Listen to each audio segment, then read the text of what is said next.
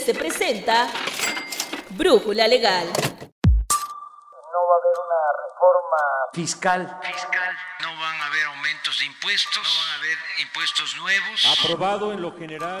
Esta reforma laboral, una reforma histórica. La reducción de pagos provisionales es un tema que todos los contribuyentes deben tener bajo la lupa. Sin embargo, es necesario sustentar adecuadamente los motivos por los que se solicita la disminución. Por ello, en este episodio de Brújula Legal, te mostraremos en qué consiste, a partir de cuándo se puede solicitar el procedimiento y otros puntos claves que debes tomar en cuenta al hacer este proceso. Soy Rodrigo Hernández López y no olvides dejarnos tus comentarios en nuestras redes sociales. Para responder todas las inquietudes que tienen los contribuyentes, está con nosotros el contador Luis Alberto Recendis Martínez, socio de Sartax Consultores y Asociados. Bienvenido. ¿En qué consiste y quién puede solicitar la reducción de pagos provisionales, Luis Alberto? ¿Qué tal? Buenos días, muchas gracias. Claro que sí. Este tema de reducción de pagos provisionales consiste en solicitar la autorización a las autoridades fiscales para poder disminuir el coeficiente de utilidad a partir del segundo semestre de, de, cada año. Esto es con la finalidad de disminuir el monto de los pagos provisionales del ISR y con ello evitar pagos excesivos de dicho impuesto de manera anual a fin de no verse afectadas las empresas en su liquidez. Cabe señalar que esta solicitud podrán presentar a las personas morales que en sus pagos provisionales del ISR utilizan coeficiente de utilidad, además de que estimen que este coeficiente de utilidad será superior al coeficiente de utilidad del ejercicio que corresponda a dichos pagos.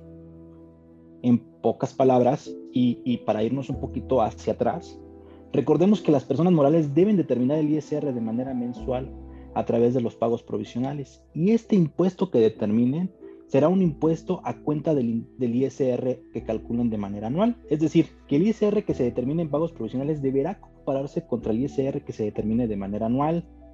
Y así vamos a saber si todavía existe un impuesto por pagar de manera anual o si inclusive tenemos un saldo a favor. Es decir, que todo ese ISR que pagamos de manera provisional, de manera mensual, es superior al ISR de manera anual. Y a eso nos referimos con tema de liquidez. Porque cuando tú tienes un saldo a favor, pues entonces la única forma es compensarlo contra otros impuestos o solicitarlo en devolución. Ahora bien, para finalizar con la respuesta a esta pregunta, Quisiera destacar que los pagos provisionales del ISR se determinan multiplicando los ingresos acumulables de cada mes por el coeficiente de utilidad que corresponda. Este último se determina con cifras del ejercicio anterior, en donde haya habido utilidad fiscal. A esto se le llama utilidad fiscal estimada y por lo mismo de que es un impuesto estimado, es por eso que es recomendable que todas las empresas evalúen cada año si es viable o no solicitar esta reducción. ¿En qué beneficia a los contribuyentes esta reducción? Esa es muy buena pregunta. ¿En qué beneficia a los contribuyentes esta reducción? Voy a comentar tres beneficios importantes. Uno de ellos es que nos ayuda a no generar saldos a favor en exceso. Recordemos que con la reforma que hubo en cuanto al tema de compensaciones, pues ya ahorita es muy difícil compensar saldos a favor. Entonces, algunas empresas la única opción que tienen cuando generan un saldo a favor es la devolución.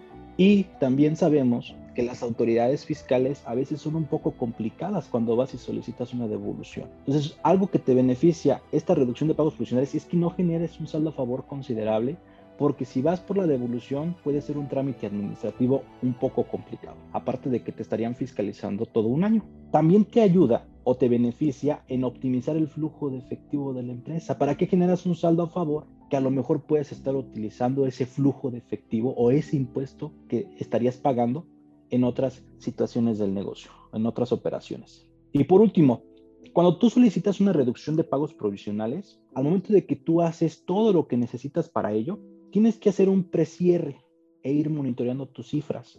El hacer esto te permite tener una muy buena identificación y control del impuesto que vas a determinar de manera anual. Vas monitoreando tus cifras de manera mensual y así vas teniendo un poquito más de control en el resultado al final del año. Considero que esos son los tres principales beneficios que los contribuyentes obtienen al solicitar una reducción de pagos provisionales. ¿Por qué situaciones se puede dar el supuesto de reducción de pagos provisionales? Una de las situaciones que ahorita son latentes y muy visibles, pues podemos decir que la pandemia que estamos viviendo ahorita, nadie esperaba una pandemia, ni mucho menos que durara tanto. Desde el año pasado, las empresas estuvieron visualizando la opción de reducir pagos provisionales, de solicitar la autorización, por lo mismo de la falta de liquidez, con motivo de la crisis económica que estaba viviendo el país y con motivo del COVID, entre otros factores. Otra situación que podemos destacar que, puede detonar el solicitar esta reducción es que a lo mejor tuviste un impacto en tus ingresos, que tal vez lo que tú tuviste de ingresos este año o lo que estás teniendo este año es diferente a lo que tuviste en años pasados. ¿Por qué? Porque a lo mejor perdiste un cliente. ¿Por qué? Porque a lo mejor económicamente ya no pudiste detonar esas ventas que tú tenías en años anteriores y eso te distorsiona la forma en cómo determinas los pagos provisionales y por eso es viable ir y solicitar la reducción de pagos provisionales. Eh, puede haber otros factores o otras situaciones, pero esas situaciones pueden ser, por ejemplo, la, fluctuación cambiaria, que haya una variación considerable en el tema de tipo de cambio que impacta directamente tu estado de resultados y, en su, y a su vez también te puede impactar en tu resultado fiscal. Entre otras situaciones, estas considero que son las más importantes por las cuales hay que evaluar la reducción de pagos provisionales. ¿A partir de cuándo se puede solicitar la reducción de pagos provisionales? Ok, esta pregunta es muy importante. Si bien es cierto, el artículo 14 de la ley del impuesto sobre la renta nos señala el supuesto en el cual puedes empezar a solicitar o visualizar esta, esta reducción de pagos provisionales, mi recomendación sería que a partir del mes de junio las empresas ya empiecen a monitorear sus cifras, empiecen a monitorear sus resultados, para saber si ya es viable comenzar a evaluar esta opción de reducción de pagos provisionales.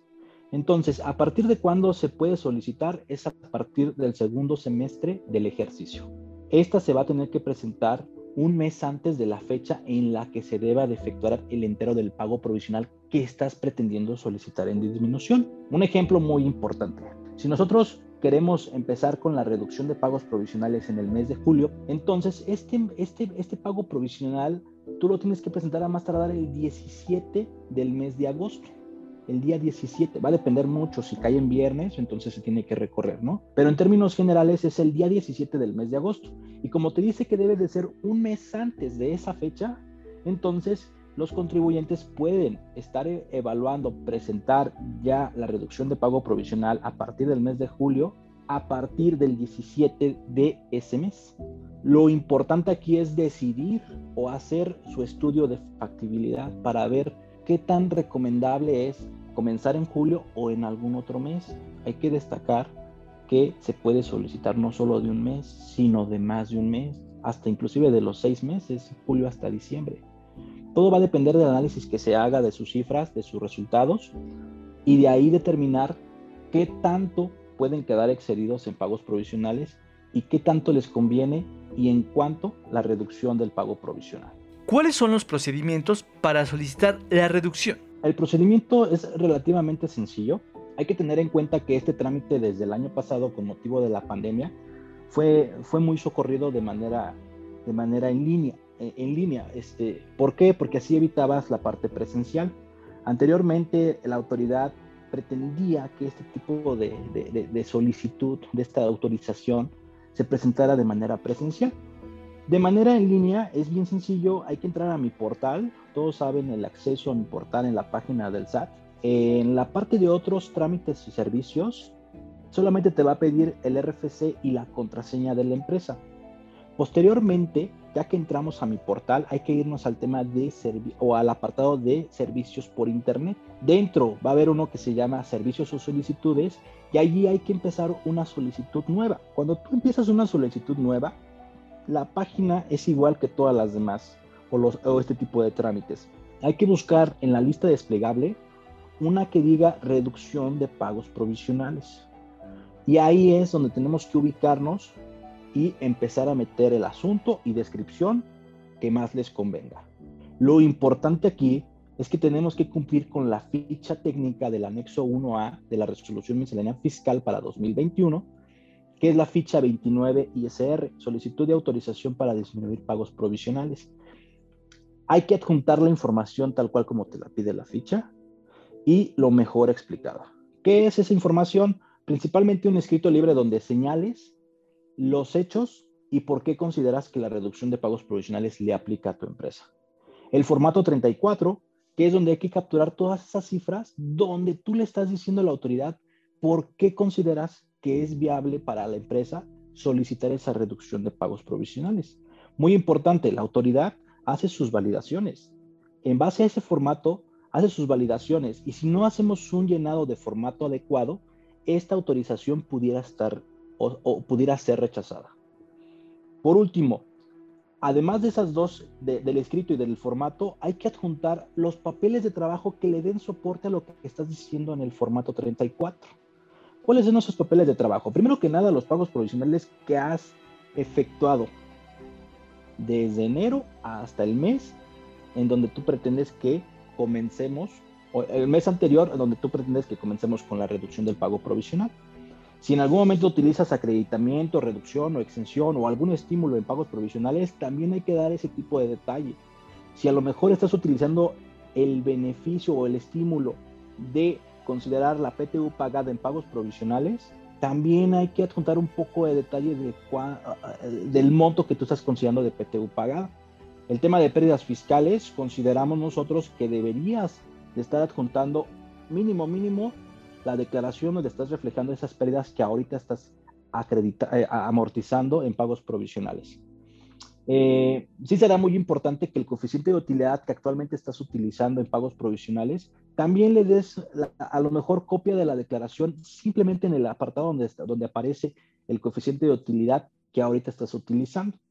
Eh, además de la información acumulada. Acuérdense que pagos provisionales es es, un cálculo que se, se, prepara de manera acumulada, entonces si hay que dar algún detalle tal vez de los ingresos, pues también lo pudiéramos estar adjuntando. Una vez que ya se adjuntaron todos esos archivos de los que yo les estoy hablando y le dimos cumplimiento a esta ficha técnica, entonces ahora ya nada más nos, nos queda más que darle enviar a la solicitud, bajar el acuse de recepción.